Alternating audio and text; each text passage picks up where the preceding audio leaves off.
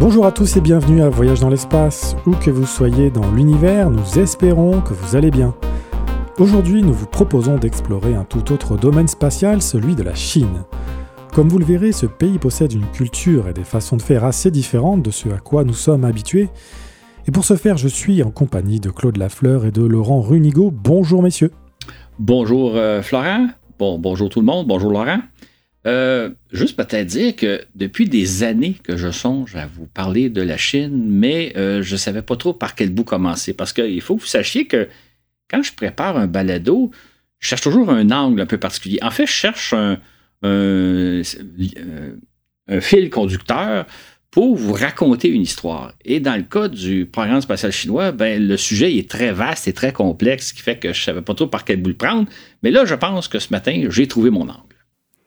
Et bonjour à toi Laurent, je crois que tu as des personnes à remercier.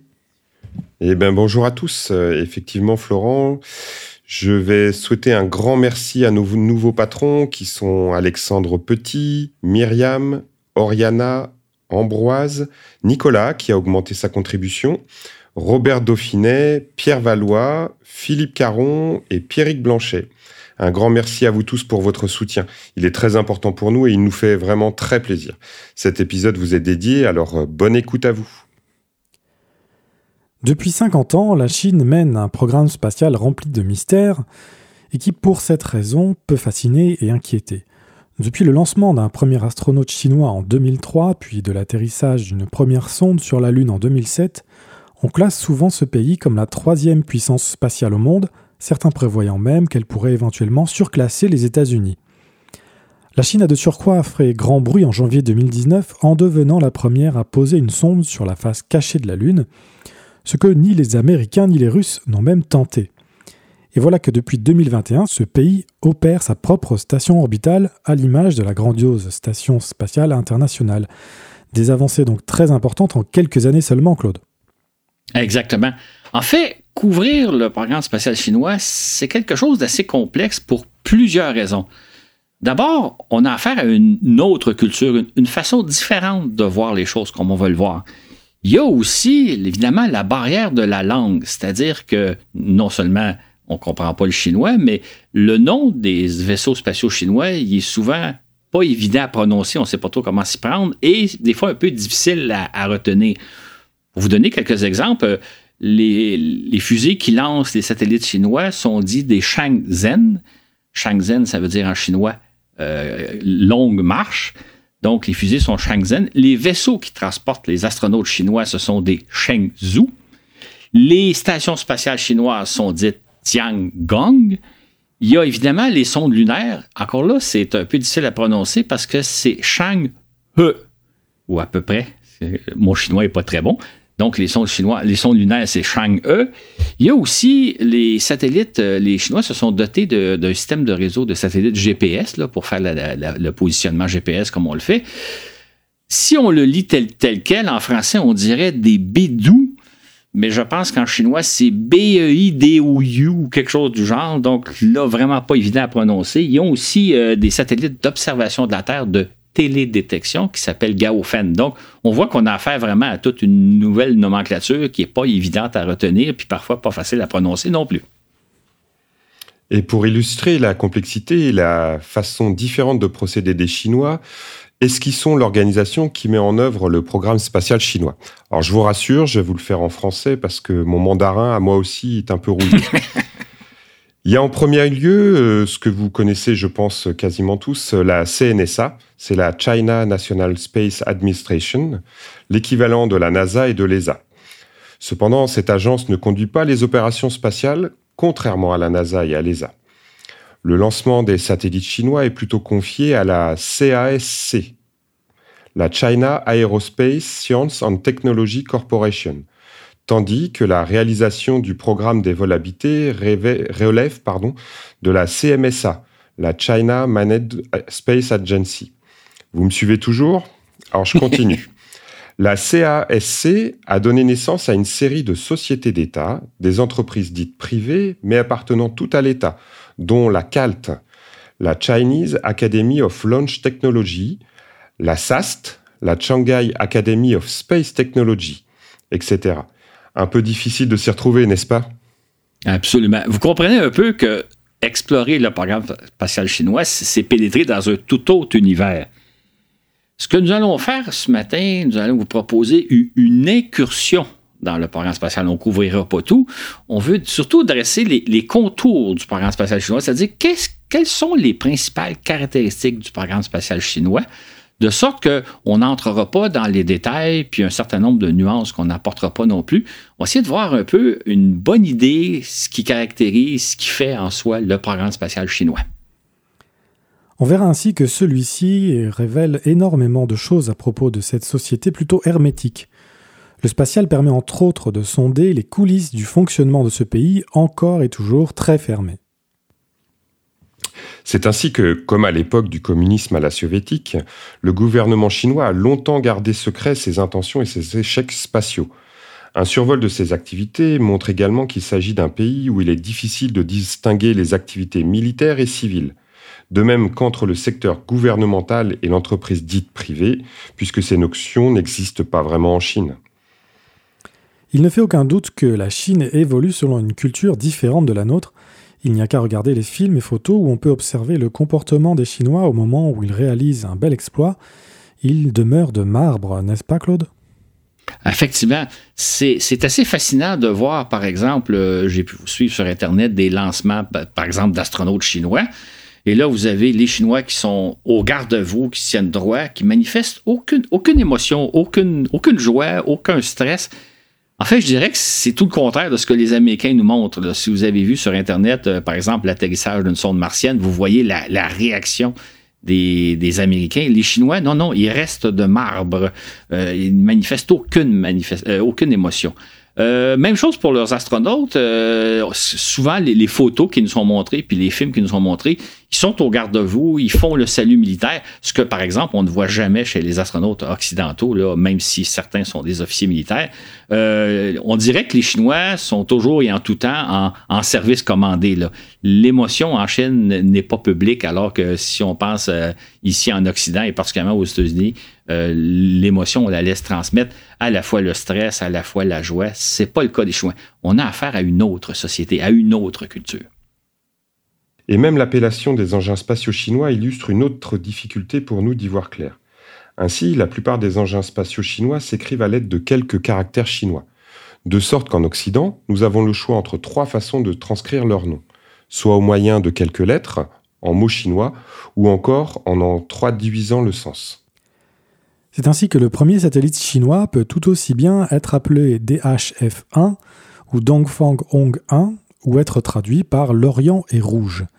De même, la grande famille des fusées chinoises est dite CZ, Changzhen ou encore Longue Marche. Et c'est aussi le cas pour le nom des, Chinois, entre autres, on va en parler un peu, plus tard, mais le, père du programme spatial chinois peut aussi bien être dit Tien Yu Shen ou Kien Q Chien. Ma prononciation, je ne pense pas qu'elle est exacte, mais on a affaire à deux appellations différentes et à différentes façons d'orthographier le nom du père du programme spatial chinois, d'où la complexité des choses. Évidemment, en plus, il faut juste se retenir que Chine, dans, les Chinois, le, nom de famille précède le prénom.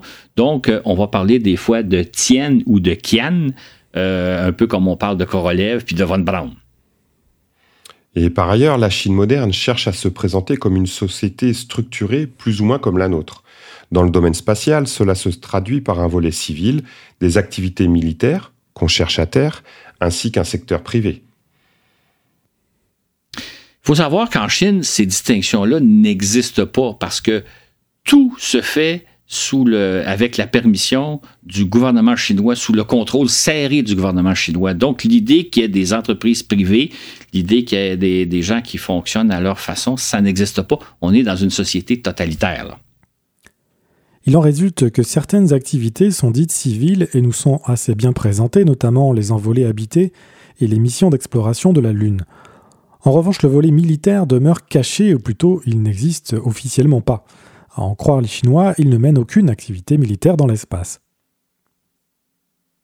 En fait, tout se passe en Chine en partie comme ça se passait euh, en Russie à l'époque de l'Union soviétique.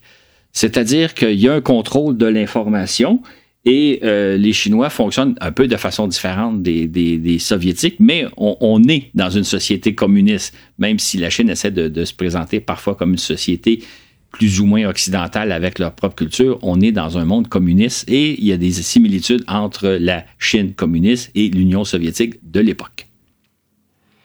Et voilà que ces dernières années, on nous rapporte la création d'une foule d'entreprises privées. Certaines mettent au point de nouvelles fusées qu'elles les experts à la manière de SpaceX, d'Ariane Espace et d'autres entreprises occidentales. D'autres entreprises dites privées développent des services satellitaires, notamment de télécommunications et de télédétection, à la manière de nos fournisseurs privés. Mais encore là, il ne s'agit que d'une apparence, tout agissant sous la férule du gouvernement. On pourrait aussi se questionner quant à la provenance du financement de ces sociétés privées, mais on entrerait alors dans un épais brouillard.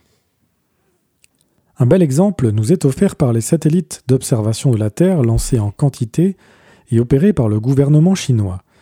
Certaines familles sont dites civiles, Gaofen, le gouvernement fournissant un minimum d'informations à leur sujet, mais il existe aussi d'autres familles de satellites d'observation à vocation militaire et au sujet desquels on ne sait strictement rien, notamment les Yaogan et les Shijian.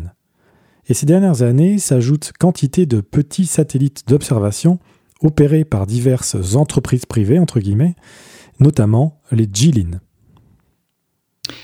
En fait, on peut se poser des questions à savoir euh, qu'est-ce qui est un satellite d'observation civil, qu'est-ce qui est un satellite euh, qu'est-ce qui est un satellite d'observation militaire? En fait, où s'arrête le civil, où commence le militaire, c'est très, c'est impossible à déterminer qui fait que c'est la même chose au niveau des télécommunications. Les Chinois opèrent des différents réseaux de satellites de télécommunications. Certains sont civils, d'autres, la plupart, sont militaires, et encore là, la frontière est jamais euh, très claire. Donc, on a affaire à quelque chose d'un peu artificiel quand les Chinois nous parlent d'entreprises privées, parce que tout se fait sous le contrôle des gouvernements, du gouvernement, et euh, généralement, il n'y a pas de frontière entre le civil, le militaire, le privé et le gouvernemental. Une autre caractéristique du programme spatial chinois qui le distingue de tous les autres actuels est sa conduite dans le secret, tout comme le régime communiste soviétique d'antan. Néanmoins, les Chinois procèdent différemment de leurs homologues soviétiques. Exactement. En fait, comme on l'a relaté dans le balado 62 euh, sur euh, les secrets de la cosmonautique soviétique, euh, les soviétiques dans les années, en fait les Russes dans les années 60, à l'époque de l'Union soviétique, ne, dévoilaient jamais les projets qui étaient en préparation, ne nous disaient pas d'avance ce qu'ils allaient faire.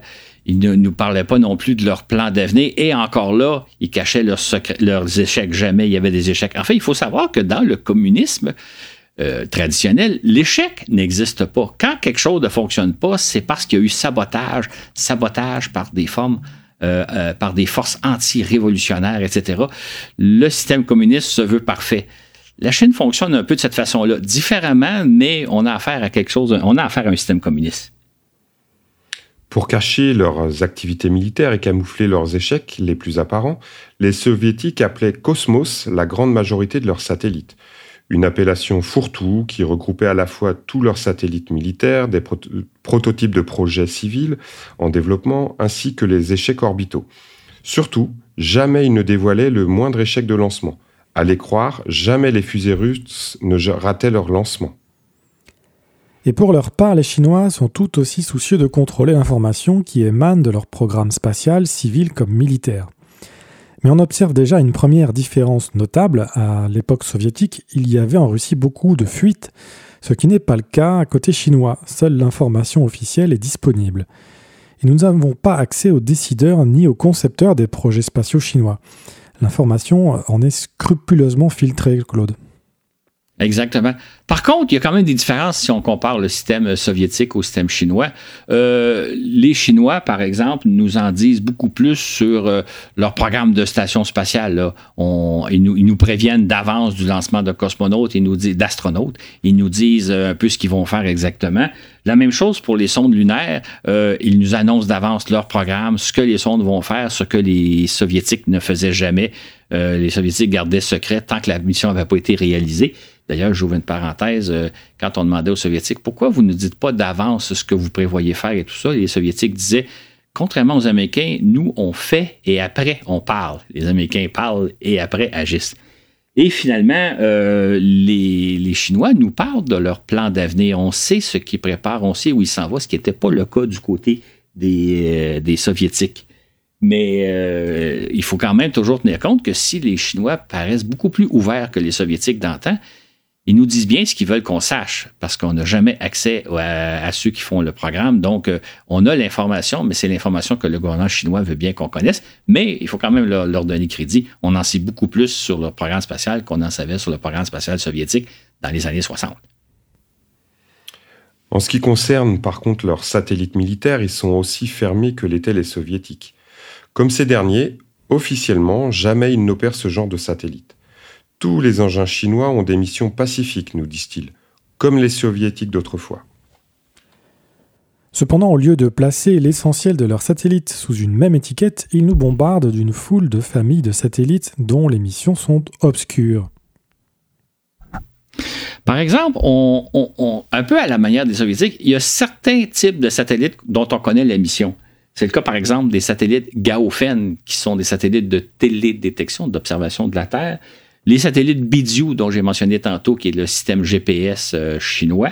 Euh, les satellites Fengkun, qui sont des satellites météo. Fait on connaît ces missions-là. Par contre, on n'a pas beaucoup de détails sur ce qu'ils font exactement, sur leurs caractéristiques techniques, etc.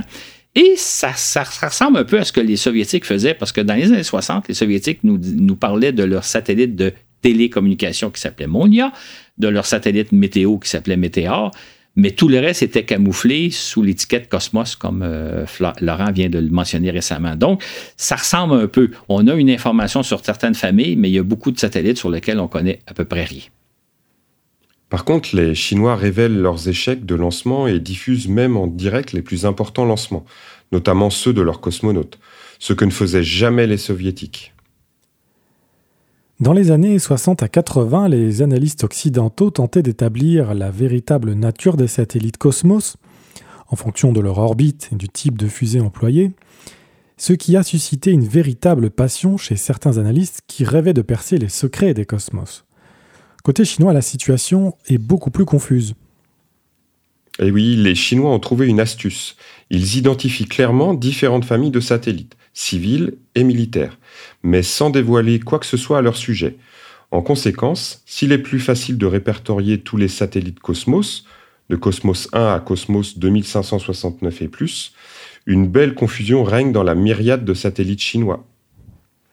En fait, ce qui est amusant, c'est qu'on a affaire à une autre façon de procéder si on compare Chine et Union soviétique.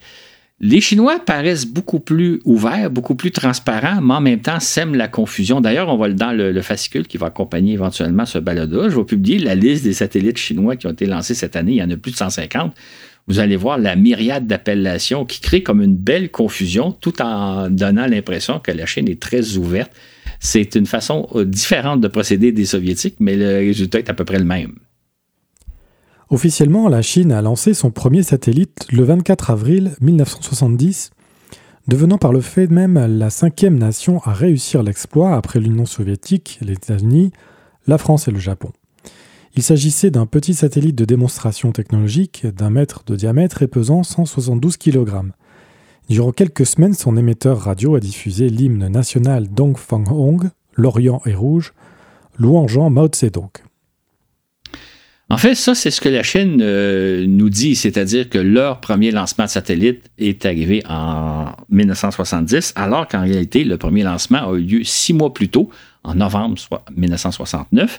Mais ça a été l'échec. Et à cette époque-là, l'échec a été caché, gardé secret. Et aujourd'hui encore, la Chine nous dit nous parle jamais de cet échec-là. Cet échec-là n'a jamais eu lieu alors qu'on sait euh, qu'effectivement, euh, ils ont perdu leur premier satellite, comme les Américains l'avaient subi euh, une douzaine d'années plus tôt. Donc, mais officiellement et aujourd'hui encore, il n'y a jamais eu d'échec au mois de novembre 1969. Le programme spatial a commencé avec un brillant succès en avril 1970, officiellement. La Chine a lancé un second satellite technologique en mars 1971 avant d'orbiter, à partir de 1973, une série de satellites à vocation militaire, vocation que les Chinois ne reconnaissent toujours pas à l'heure actuelle. Une autre particularité des premiers satellites chinois, c'est qu'il n'y avait pas de nom. Euh, on sait que quand les Soviétiques ont commencé à lancer leurs satellites, ils les ont appelés Sputnik 1, Sputnik 2, Sputnik 3, etc. Dans le cas des Chinois, ils se sont même pas préoccupés de donner un nom, ce qui fait qu'en Occident, on a dû leur inventer un nom pour s'y retrouver un peu. Encore là, certaine façon de créer de la confusion. Donc, en Occident, les premiers satellites chinois étaient dits ChinaSat 1, ChinaSat 2, ChinaSat 3, à défaut d'avoir un nom. Aujourd'hui, rétrospectivement, on connaît leur nom, on va en parler dans quelques secondes, mais à l'époque, euh, les Chinois se préoccupaient même pas d'envoyer un nom. Dans un premier temps, la mission de ces satellites est demeurée très obscure, les Chinois ne révélant absolument rien à leur sujet. Mais des analyses poussées en Occident ont mené à l'identification de deux types de satellites. Le premier type, dit JSSW, pour Ji-Shu Jian Wexing, aurait servi à faire de l'espionnage électronique et à photographier la Terre à l'aide d'une caméra de télévision. A noter que ces satellites ne transmettaient que lors de leur passage au-dessus de la Chine, de sorte qu'aucun signal radio n'a pu être intercepté en Occident. Le second type de satellite, dit FSW, pour euh, Fanui Shi Weichin, photographiait la Terre à l'aide de caméras munies de pellicules. Celles-ci étaient rapportées ensuite sur Terre à bord de capsules pour être développées et scrutées à la loupe. En fait, ce que les Chinois cherchaient à faire à l'époque, c'était de surveiller les activités militaires de leurs voisins et particulièrement celles de l'Union soviétique. Parce qu'il faut savoir que dans les années 70, il y avait d'énormes tensions entre les deux pays. Euh, les deux pays communistes étaient plutôt en guerre froide l'un contre l'autre. Et donc, les Chinois euh, craignaient toujours une attaque euh, soviétique, comme les Soviétiques craignaient une attaque chinoise. On a beau parler de pays communistes qui avaient une cause commune, ils étaient en guerre froide l'un envers l'autre. Et ce qui est amusant, c'est qu'aujourd'hui, aujourd'hui, jamais la Chine va reconnaître l'utilisation de satellites militaires dans les années 70-80, et encore moins qu'elle surveillait de si près les activités de l'Union soviétique. Ça n'existe officiellement pas, ce genre d'opération-là.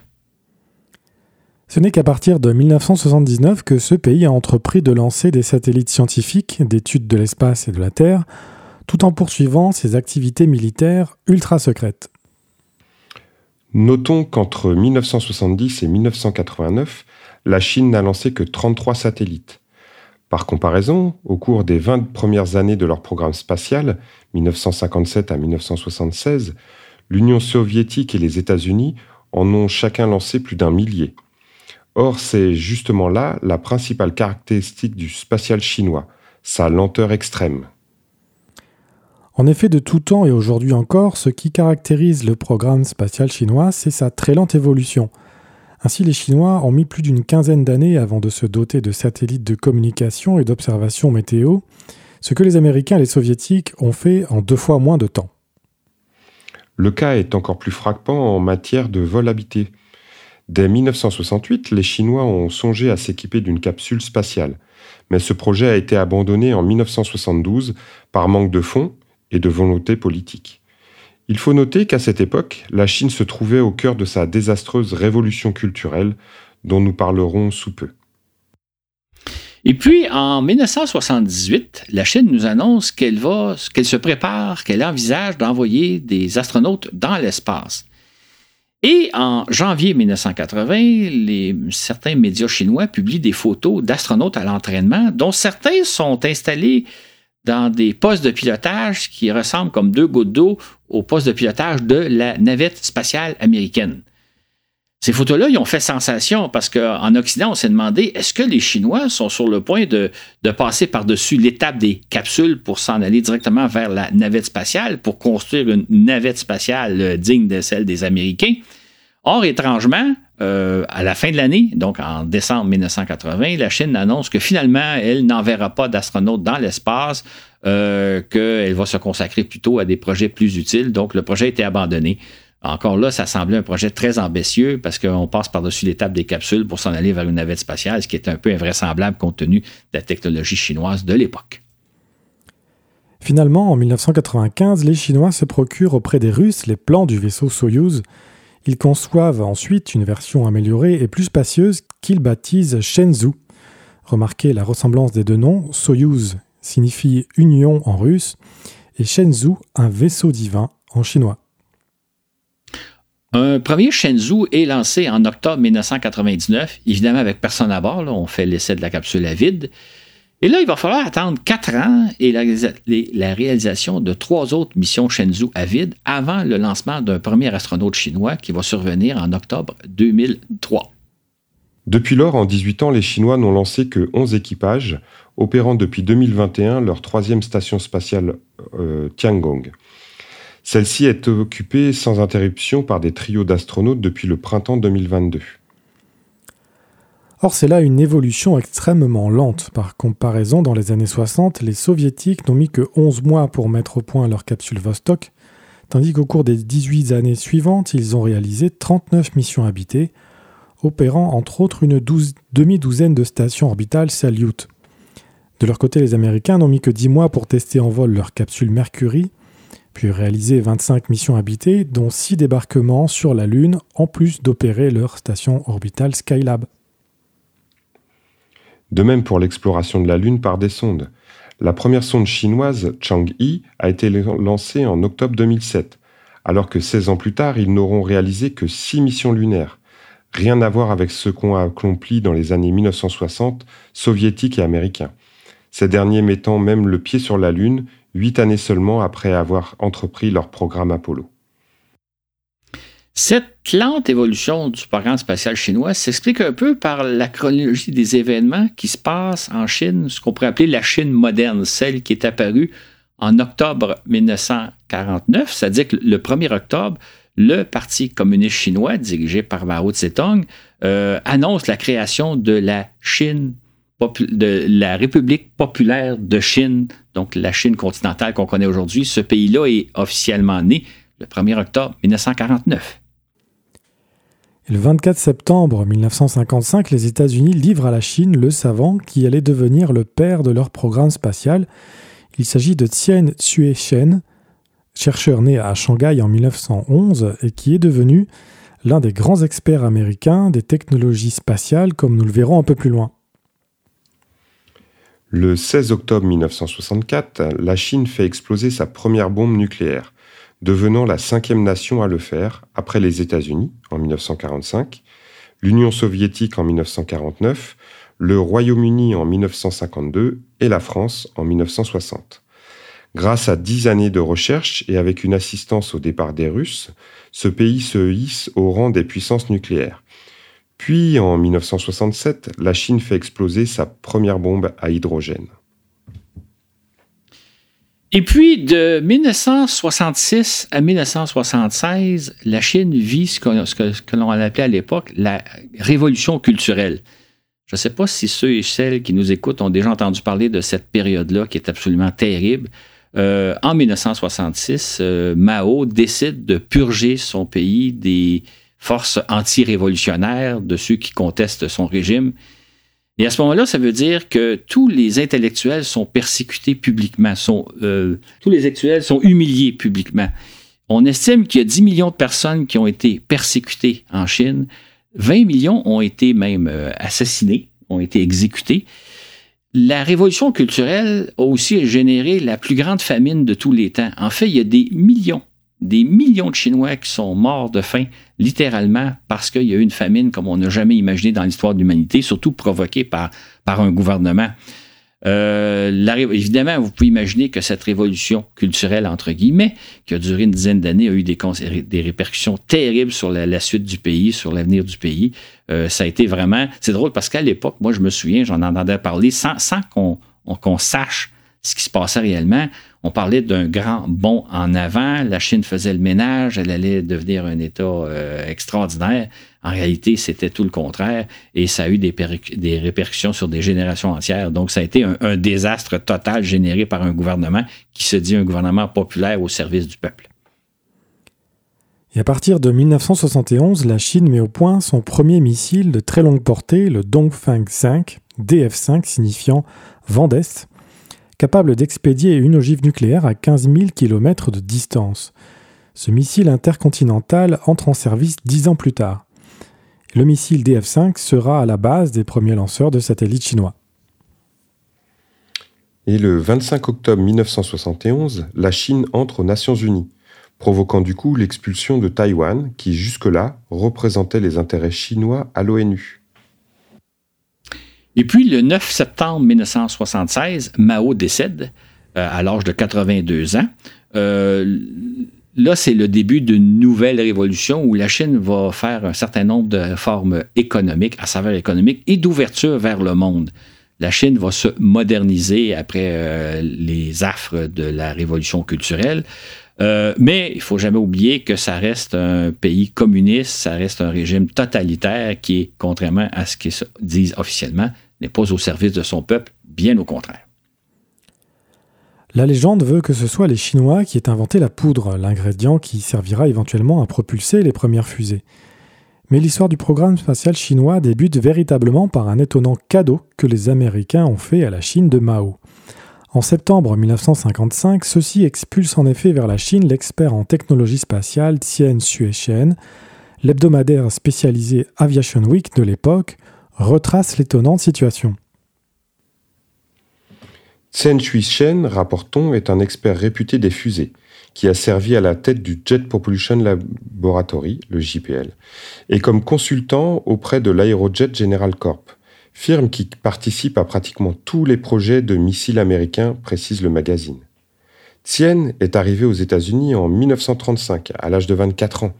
Il est vite devenu l'associé du légendaire pionnier de l'aéronautique américaine, Theodore von Karman, lui-même d'origine hongroise. À ses côtés, il fonde le JPL en 1936, le, laboratoire de recherche avancée de la réputée California Institute of Technology, Coltech. Au terme de la Seconde Guerre mondiale, Tien est même dépêché en Allemagne afin d'assister l'armée américaine à récolter tout ce qui pouvait l'être concernant les missiles V2, dont Werner von Braun et son équipe. Écoutez pour ce faire le balado 106, Werner von Braun, l'épopée allemande. Mais voilà qu'au début des années 50, les États-Unis sont secoués par le mécartisme. Le mécartisme, c'était littéralement une chasse aux sorcières euh, amorcée par un sénateur qui s'appelait McCarthy et qui vise à éliminer des États-Unis tout ce qui est communiste. Toute personne étant soupçonnée d'avoir euh, des allégeances communistes, de faire partie d'un parti communiste quelconque, d'un mouvement communiste quelconque, est sujette à perdre son emploi et à être euh, répudié par la société. Et c'est le cas justement de Tian. Euh, Tian est accusé, entre autres, par euh, deux policiers de Los Angeles comme ayant appartenu dans les années 30 au Parti communiste américain et d'être d'allégeance communiste. Ce que va nier Tienne, va dire non, non, je n'ai jamais fait partie d'un, je n'ai jamais fait partie d'un parti communiste et je n'ai jamais été communiste. Je ne suis pas communiste, je suis un citoyen américain. Le magazine Aviation Week ajoute Le docteur Tien s'est taillé une réputation enviable grâce à ses brillants travaux en aérodynamisme, particulièrement sur l'analyse mathématique des problèmes fondamentaux des phénomènes à haute vitesse et de résistance des matériaux. Il a notamment rédigé un, un, manuel de 800 pages intitulé Jet Propulsion qui constituera la Bible du domaine et longtemps classé comme document ultra secret. C'est quand même ironique, hein? Cet expert, ce grand spécialiste, cette autorité mondiale dans un domaine de technologie hautement stratégique est déporté vers la Chine en échange de pilotes américains qui avaient été abattus en Corée, faits prisonniers, là, on est à l'époque de la guerre de la Corée. Donc, en échange de pilotes américains, il est envoyé en Chine. Et là, lorsqu'il arrive en Chine, les Chinois sont ravis de l'accueillir, de dire, écoutez, on a un des grands experts mondiaux qui nous est livré, et c'est quelqu'un, un spécialiste des avions à réaction, des missiles et des fusées. Donc, il va vraiment participer au programme de, de militarisation de la Chine euh, peut-être, euh, dans le fond, Tien, c'est l'équivalent de Korolev en Union soviétique et de Werner von Braun aux États-Unis. D'ailleurs, petit hasard, c'est que les trois pionniers de l'astronautique moderne sont nés à peu près en même temps. Korolev est né en 1907, Tien en 1911 et von Braun en 1912. C'est une belle coïncidence. Donc, les, les pères des programmes spatiaux soviétiques, américains et chinois sont nés à peu près à la même époque. Comme le préciseront eux-mêmes les Chinois, en 1956, suivant les propositions de Tien concernant l'industrie de la défense et de l'aviation, le gouvernement chinois crée le Comité de l'industrie aéronautique, qui deviendra plus tard le fondement des programmes de missiles et d'aviation de la Chine. Sous sa direction, la Chine a développé des technologies d'avions à réaction et des missiles. Tsien a également joué un rôle déterminant dans le développement du premier satellite artificiel du pays. Son expertise a directement été appliquée à la conception des premiers missiles chinois, rapportent les Chinois. En revanche, un article publié dans le China Daily en 2011 à l'occasion du centième anniversaire de naissance de Tsien raconte une histoire quelque peu différente tout en détaillant son parcours en Chine. De 1938 à 1955, écrit-on, Tsien séjourne en Amérique où il travaille aux côtés de von Karman sur des recherches sur l'aérodynamisme, la mécanique des solides, les fusées et les missiles. Les travaux de cet étudiant chinois de 28 ans l'ont établi comme l'un des plus grands aérodynamiciens du monde. Malgré son salaire élevé et sa vie confortable aux États-Unis, poursuit-on, Tsien reste préoccupé par le développement de son pays d'origine. En octobre 1955, il fait fi de toutes les difficultés et retourne sur sa terre natale. Dès son arrivée, il participe à la création de l'Institut de mécanique et en assume la direction. Par la suite, il devient le pionnier des programmes chinois de missiles et de fusées. En 1956, Tsien soumet une proposition au gouvernement chinois visant à créer une industrie nationale de la défense aérospatiale. Pékin entérine sa suggestion en créant le comité de l'industrie aéronautique. La même année, il est promu directeur du premier centre de recherche chinois sur les fusées et les missiles. Au terme de sa carrière, le gouvernement chinois lui décerne entre autres le titre de scientifique par excellence de la nation et lui octroie la médaille du mérite pour sa participation à la conception des deux types de bombes nucléaires et du premier satellite chinois. Le China Daily ajoute enfin que, peu intéressé par la fortune et la gloire, Qian a consacré sa vie à l'édification de son pays. En tant que technicien chinois, le but de ma vie aura été de servir le peuple, aura-t-il déclaré. Si après ma mort on estime que j'ai apporté une contribution au cours de ma vie, cette reconnaissance sera pour moi le plus grand éloge de tous, aurait-il dit. Étienne est décédé le 31 octobre 2009 à l'âge de 97 ans, quand même c'est notable.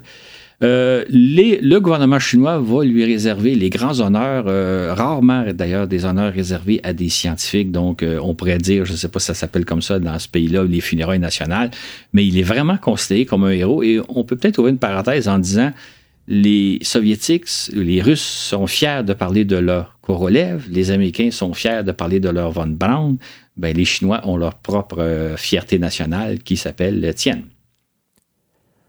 Au cours de quatre premières décennies de son programme spatial, de 1970 à 2009, la Chine n'a lancé que 131 satellites, pour une moyenne d'à peine plus de 3 satellites par an. Tels que relatés, ces satellites remplissent une variété de missions, dont de télécommunications, civiles et surtout militaires, d'observation de la Terre à des fins d'espionnage et de télédétection, de météorologie, de navigation, d'études de l'environnement terrestre et spatial à des fins scientifiques et militaires, sans oublier divers satellites espions au sujet desquels la Chine reste muette. Parmi les faits marquants de cette période, citons 1986, premier satellite placé sur orbite géostationnaire assurant les communications militaires. 1988, premier satellite météorologique. 1999, premier satellite de télédétection. Également 1999, lancement d'une première capsule Shenzhou sans équipage à bord, récupérée au bout de 21 heures de vol. En 2000, premier satellite de navigation GPS du réseau Baidu. 2003, premier vol habité chinois, l'astronaute Yang Liwei, le Yuri Gagarin chinois, passe 21 heures dans l'espace. En 2004, mise en œuvre de satellites d'espionnage électronique, cachés sous différentes appellations. 2007, premier satellite d'observation des océans. Et enfin, la même année, première sonde interplanétaire, Chang'e 1, se place en orbite autour de la Lune, d'où elle dresse une cartographie 3D très précise. On peut aussi ajouter qu'au début des années 90, la Chine s'est mise à lancer des satellites commerciaux, donc des satellites occidentaux, à l'aide de ses propres fusées. Comme l'ont fait les Soviétiques, le faisaient les Soviétiques avec leurs fusées Soyouz et Proton. Donc, on offre des services de lancement commerciaux euh, pour lancer des satellites occidentaux. C'est ainsi que la Chine a lancé une demi-douzaine de satellites. Malheureusement, l'utilisation commerciale des fusées chinoises a pris abruptement fin le 14 février 1976 avec le lancement du satellite Intelsat 708. Diffusé en direct à la télévision chinoise, on a alors assisté à une scène d'horreur. La fusée Changzhen s'est élevée de quelques dizaines de mètres pour ensuite dériver sur le côté et aller s'abattre sur un village voisin. Selon certains rapports, l'accident aurait fait des dizaines, voire des centaines de victimes, ce qu'ont bien entendu caché et nié les autorités chinoises.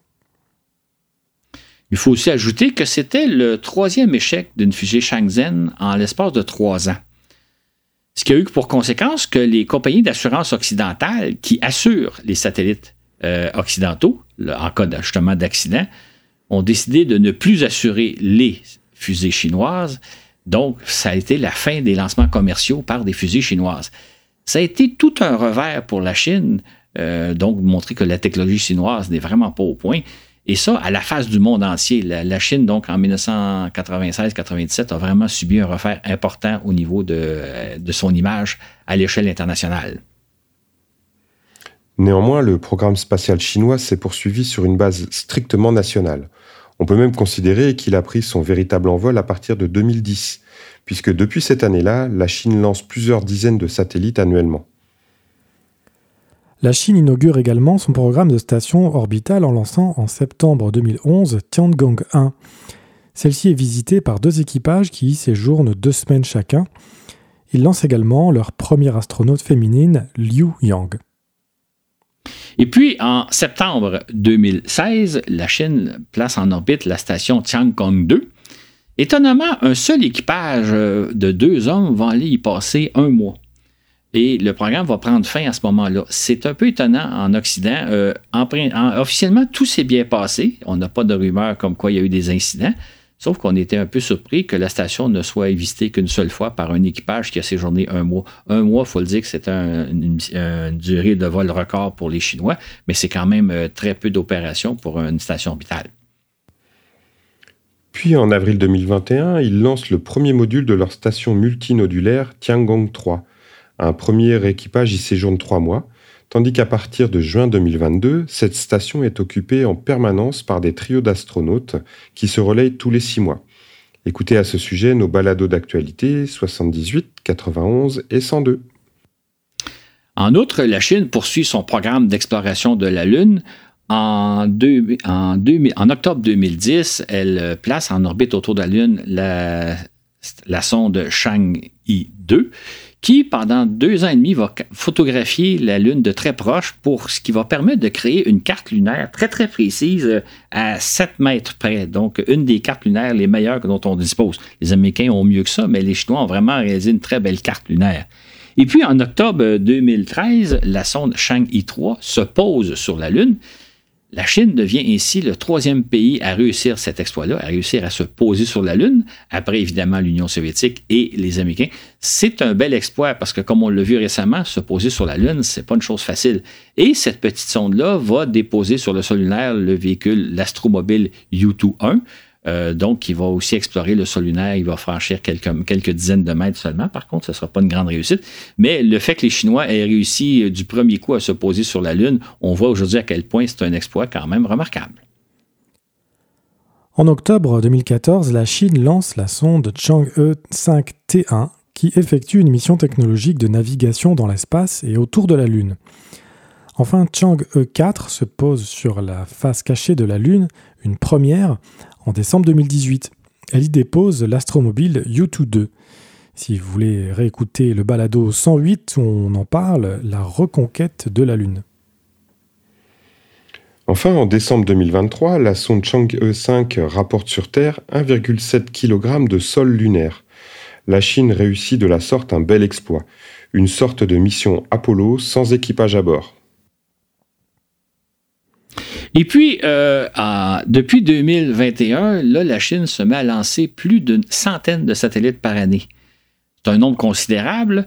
Euh, et euh, ce nombre-là est dû en bonne partie au lancement de satellites faits par des firmes privées, des satellites qui offrent des services satellitaires, par exemple, de télécommunication et d'observation de la Terre. Euh, là, on a désormais affaire à vraiment une myriade de satellites avec une, série d'appellations aussi diverses les unes que les autres. C'est difficile de s'y retrouver. D'ailleurs, possiblement que dans certains de ces satellites-là, il y a des missions militaires cachées. Donc là, on assiste à une belle confusion où on a 100, 150 satellites chinois lancés chaque année, dont plusieurs ont des missions plus ou moins obscures, ou officiellement, ce sont des satellites d'observation de la Terre, mais on ne sait pas si c'est des fins militaires ou civiles, ou qui se sert des données et à quelle fin. C'est la dernière tendance du programme spatial chinois. Désormais, le gouvernement autorise des entrepreneurs non seulement à lancer leurs propres satellites, mais également à concevoir leurs propres fusées. C'est ainsi que ces dernières années, on a vu apparaître une constellation de firmes qui implantent des services de communication et d'observation de la Terre par satellite à des fins commerciales, nous dit-on. Il semble que ces entreprises espèrent s'insérer dans le marché mondial des lancements de satellites, tout en offrant divers services satellitaires. Cependant, elles se buteront à la réticence grandissante de l'Occident à faire affaire avec la Chine. Déjà, de sévères mesures de restriction américaines, notamment celles imposées par l'ITAR, le International Traffic on Arms Regulation, limitent grandement l'exportation des technologies stratégiques vers la, la Russie et la Chine. Ces règles, ces règles, appliquées de plus en plus strictement interdisent la vente ou l'exportation d'une liste de composants de technologies et de logiciels liés à la défense pour des raisons de sécurité nationale. Ces restrictions ITAR s'appliquent non seulement à tous les citoyens et entreprises américains, mais également aux sociétés et particuliers étrangers qui ont accès à ces technologies. Or, pratiquement tous les satellites fabriqués en Occident contiennent d'une façon ou d'une autre des composants des technologies ou des logiciels stratégiques américains. Et en plus des restrictions imposées par l'ITAR, et il y a aussi d'autres règles qui limitent l'exportation des technologies occidentales, on s'inquiète aussi de plus en plus de l'utilisation que pourrait faire le gouvernement chinois des, données recueillies par les satellites qui offrent des services à l'Occident. Euh, on le voit même dans notre vie tous les jours, on parle beaucoup de TikTok, on s'inquiète un peu, qu'est-ce que le gouvernement chinois peut faire avec les informations qu'il recueille à notre sujet? Euh, via TikTok. C'est la même chose pour des compagnies occidentales qui voudraient utiliser les satellites chinois pour soit transmettre des communications ou soit observer la Terre. Donc, euh, il y a une inquiétude grandissante de qu'est-ce que le gouvernement chinois fait des données recueillies par des entreprises dites privées. Comme on le constate, le programme spatial chinois est très différent d'une multitude de façons des programmes spatiaux menés en Occident. Il se démarque même du programme spatial soviétique d'autrefois, bien qu'on observe une certaine parenté communisme oblige. Il résulte du coup qu'il faut faire attention aux interprétations qu'on donne au sujet des objectifs et de la façon de procéder des Chinois. Ces derniers conduisent leurs activités bien à leur manière. Et c'est comme ça qu'on est de plus en plus confronté au fait que la Chine veut faire des affaires à l'échelle internationale, mais à sa façon. Et les façons de faire des Chinois ne conviennent pas nécessairement à nos façons de faire. Donc, il y a de plus en plus de réticence à faire affaire avec la Chine. Un bel exemple nous est offert en matière de coopération internationale. C'est ainsi que la Chine a cherché à se joindre au programme de la Station spatiale internationale et certains pourparlers en ce sens ont eu lieu au début des années 2000. Ce pays aurait non seulement grandement bénéficié du prestige d'être associé à ce grandiose projet de collaboration, faire partie de la cour des grands en quelque sorte, mais elle en aurait aussi grandement profité sur le plan technologique. Mais qu'avait-elle à apporter à l'opération d'ISS c'est la question qui s'est posée donc au, début des années 2000. Euh, la Chine veut se joindre au programme ISS. Qu'est-ce qu'elle peut nous apporter? Or, la réponse, a été pas grand-chose. Euh, le programme fonctionnait lui-même euh, très bien avec l'apport des, Soviétiques, des Russes, des Américains des Européens, des Canadiens et des Japonais. Par contre, ce qu'on savait, c'est que la Chine aurait retiré grandement des bienfaits de cette collaboration-là. D'une part, au niveau du prestige national, là, ils auraient rejoint la cour des grands, comme on peut dire, et par ailleurs, ben, ils auraient sûrement bénéficié de certains transferts technologiques. Mais il n'y avait pas vraiment de raison d'associer la Chine à ce projet-là. En tout cas, ça ne nous apporterait rien de plus euh, de notre côté en Occident. Et de même, la Chine a invité certains pays d'Europe à monter à bord de sa station orbitale Tiangong 3, notamment en fournissant des expériences à réaliser à bord, y compris même à y faire séjourner des astronautes de l'ESA. Mais là encore, si une certaine collaboration a un temps été envisagée, les temps actuels n'en sont plus propices. En fait, ce qu'on observe, c'est de plus en plus des tensions. Des tensions d'une part entre la Chine et ses voisins, et des tensions entre la Chine et le reste du monde, particulièrement avec l'Occident. Ce qui fait que l'heure n'est vraiment pas à la collaboration. Euh, on ne on peut plus envisager politiquement, c'est plus envisageable. Surtout que, euh, on le note, la Chine a tendance à prendre du côté des Russes dans leur invasion de l'Ukraine. Donc, euh, la Chine devient de moins en moins fréquentable, même si elle, elle essaie de s'insérer le plus possible dans la communauté internationale. Dans le domaine spatial, on voit même la Chine tenter de rivaliser avec l'Occident. C'est ainsi qu'au printemps 2021, elle a lancé conjointement avec la Russie l'idée d'installer au pôle sud de la Lune une base habitée. Il s'agit du projet ILRS, International Lunar Research Station, qui constitue une sorte de réplique au programme Artemis américain, auquel se sont joints tous les pays occidentaux. On assiste donc présentement à une sorte de course entre les deux camps. Effectivement, on parle de plus en plus d'une course euh, possible ou hypothétique entre l'Occident et la Chine, à savoir qui sera le premier de retour sur la Lune. Euh, certains rêvent beaucoup de voir cette course-là. Hein. Euh, je pense qu'il y a des gens qui n'ont pas vécu les années 60 qui voudraient voir une course semblable à celle opposant l'Union soviétique aux États-Unis sur le premier homme sur la Lune. Maintenant, on peut se poser deux questions. Est-ce que est-ce qu'il y a véritablement une course? Est-ce que nous sommes véritablement en course avec la Chine? Et où est-ce qu'une course est possible? Est-ce qu'une course est envisageable? Et ça, ben, c'est le sujet qu'on va explorer dans le prochain balado qui s'intitule, à moins que je change d'idée, euh, Des Chinois sur la Lune avec un point d'interrogation. Donc, bien, bienvenue de retour dans deux semaines.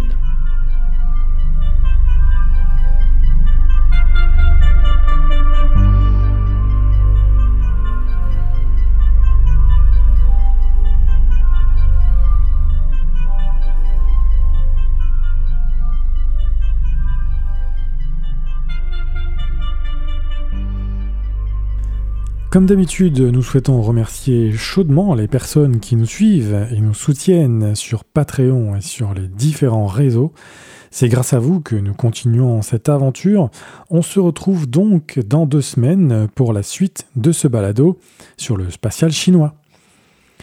Cet épisode vous a été présenté par Florent Meunier avec Claude Lafleur au contenu, Laurent Ronigo et Dylan Bayarjon aux médias sociaux. Sur ce, et où que vous soyez dans l'univers, à bientôt pour un autre voyage dans l'espace.